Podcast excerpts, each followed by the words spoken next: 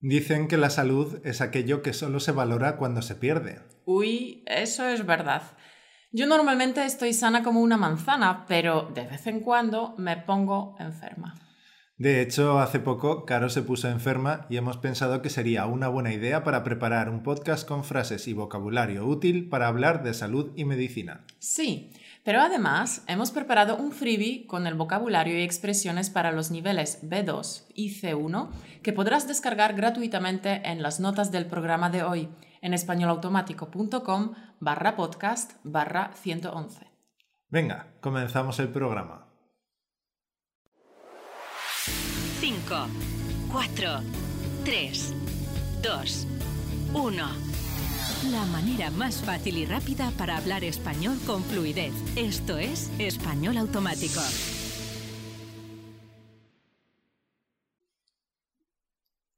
Hace unas semanas, Caro se encontraba regular, así que se metió en la cama. Y bueno, prácticamente se pasó todo el fin de semana en la cama. Cuando llegó el lunes se encontraba aún peor. Sentía dolor por todo el cuerpo y tenía 37,6 de fiebre. No era una fiebre muy alta, así que se tomó un paracetamol y a la cama. Pero antes de irme a la cama, como era lunes, publiqué el nuevo podcast para los Patreons. Cierto. Bueno, al día siguiente, el martes, Caro empeoró. Se despertó con más fiebre todavía, con 38,5. Esta fiebre ya me preocupaba, así que decidimos ir a urgencias.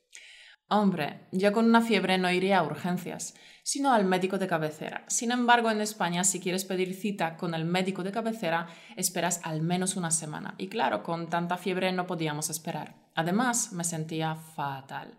Me sentía muy floja y con el cuerpo muy dolorido. Tenía un dolor punzante en los lumbares. Sentía como si un tren me hubiera pasado por encima. Desayuné solo un kiwi porque pensar en la comida me provocaba náuseas. Caro no tenía ni catarro ni tos, así que no era una gripe.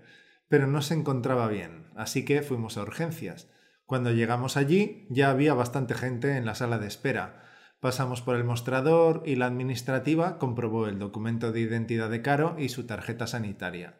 La tarjeta sanitaria es el documento que te identifica y permite el acceso a los centros y servicios del sistema sanitario público que tienes asignados. En Barcelona la tarjeta es de color azul clarito. Entonces esta mujer cogió los datos de Caro y nos dio una pulsera de papel. Nos sentamos en la sala de espera y al poco tiempo la llamaron a la enfermería. Allí la enfermera le hizo el primer reconocimiento. Sí, me preguntó, dime, ¿qué te pasa, Caro? Le respondí que tenía fiebre y que me dolía todo el cuerpo. La enfermera lo estaba apuntando todo en el ordenador, en mi ficha de paciente. Luego me tomó la tensión y la temperatura. Lo apuntó todo y nos dijo, bien, ahora esperad en la sala de espera y un médico os llamará.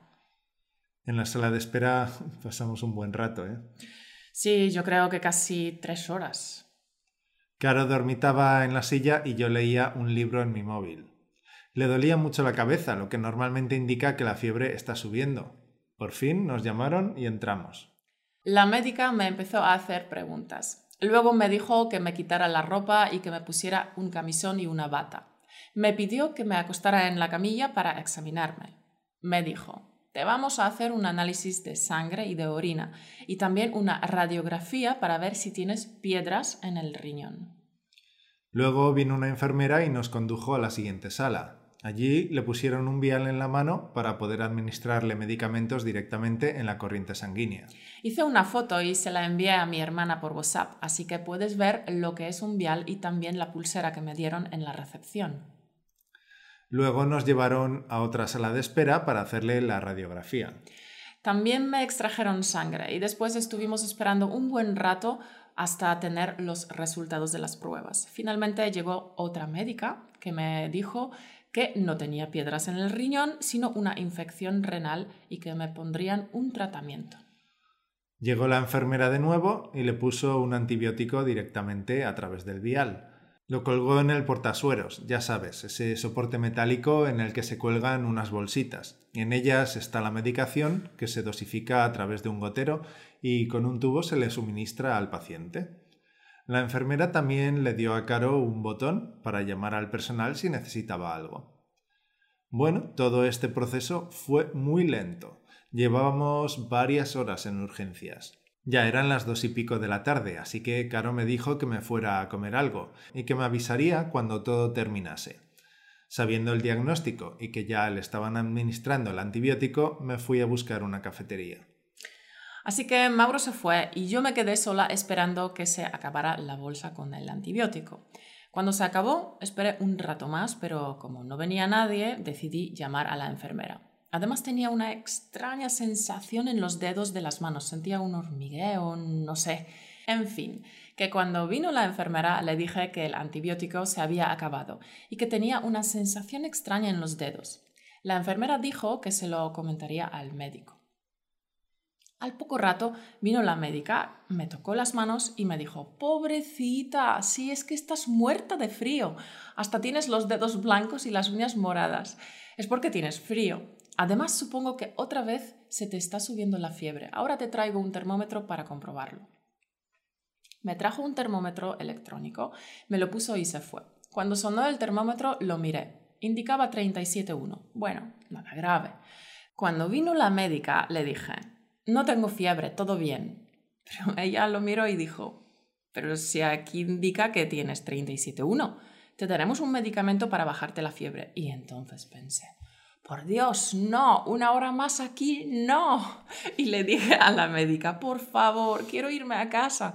Dígame qué medicamentos tengo que comprar y me iré a casa. La médica se rió y me condujo a su despacho. Me hizo las recetas, me explicó cómo tenía que tomar la medicación y dijo que me pasara por la recepción para recoger el informe de urgencias y pedir cita para dentro de una semana para hacer el control. Caro me avisó de que ya estaba saliendo, así que volví a urgencias. Cuando llegué recogimos el informe de la recepción y nos dirigimos a la farmacia. En la farmacia compramos los antibióticos y el resto de medicamentos y fuimos a casa. Cuando llegamos eran las 5 de la tarde. Sí, una odisea. O sea que pasamos allí seis horas. Además era martes y yo todavía no había publicado el podcast, pero primero tenía que comer algo y tomar la medicación porque la fiebre me había subido otra vez a 38,6. Me comí dos naranjas, tomé la medicación y me fui a la cama. Me desperté una hora más tarde, me encontraba mejor, así que me levanté y publiqué el podcast como una campeona. Y después otra vez a la cama.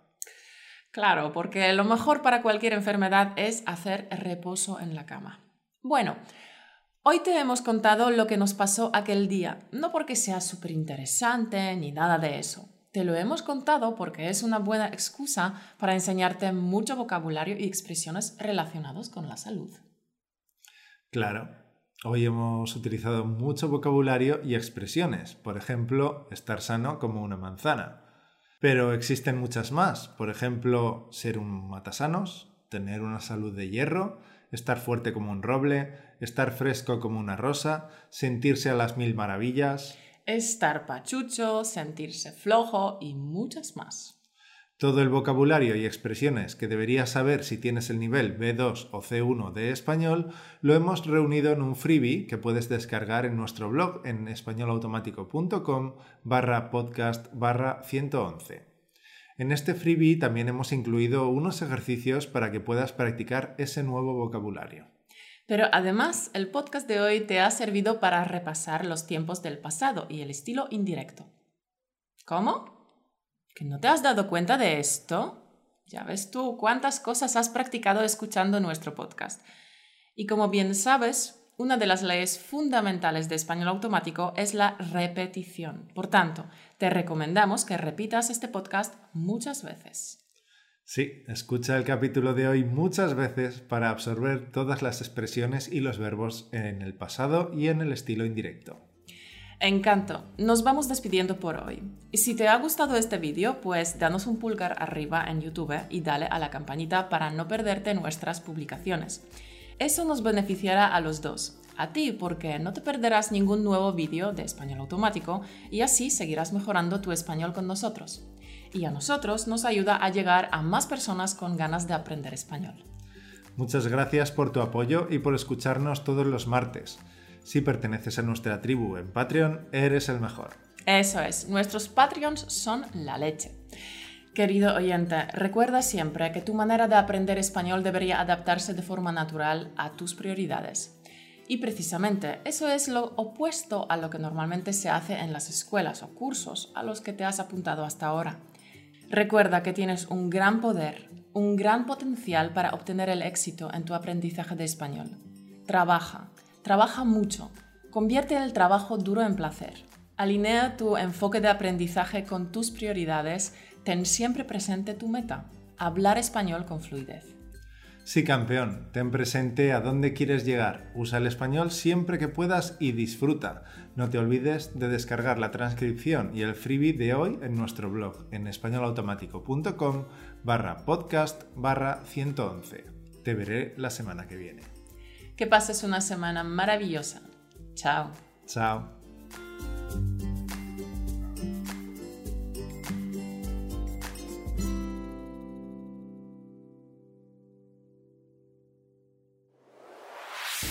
Gracias por escucharnos.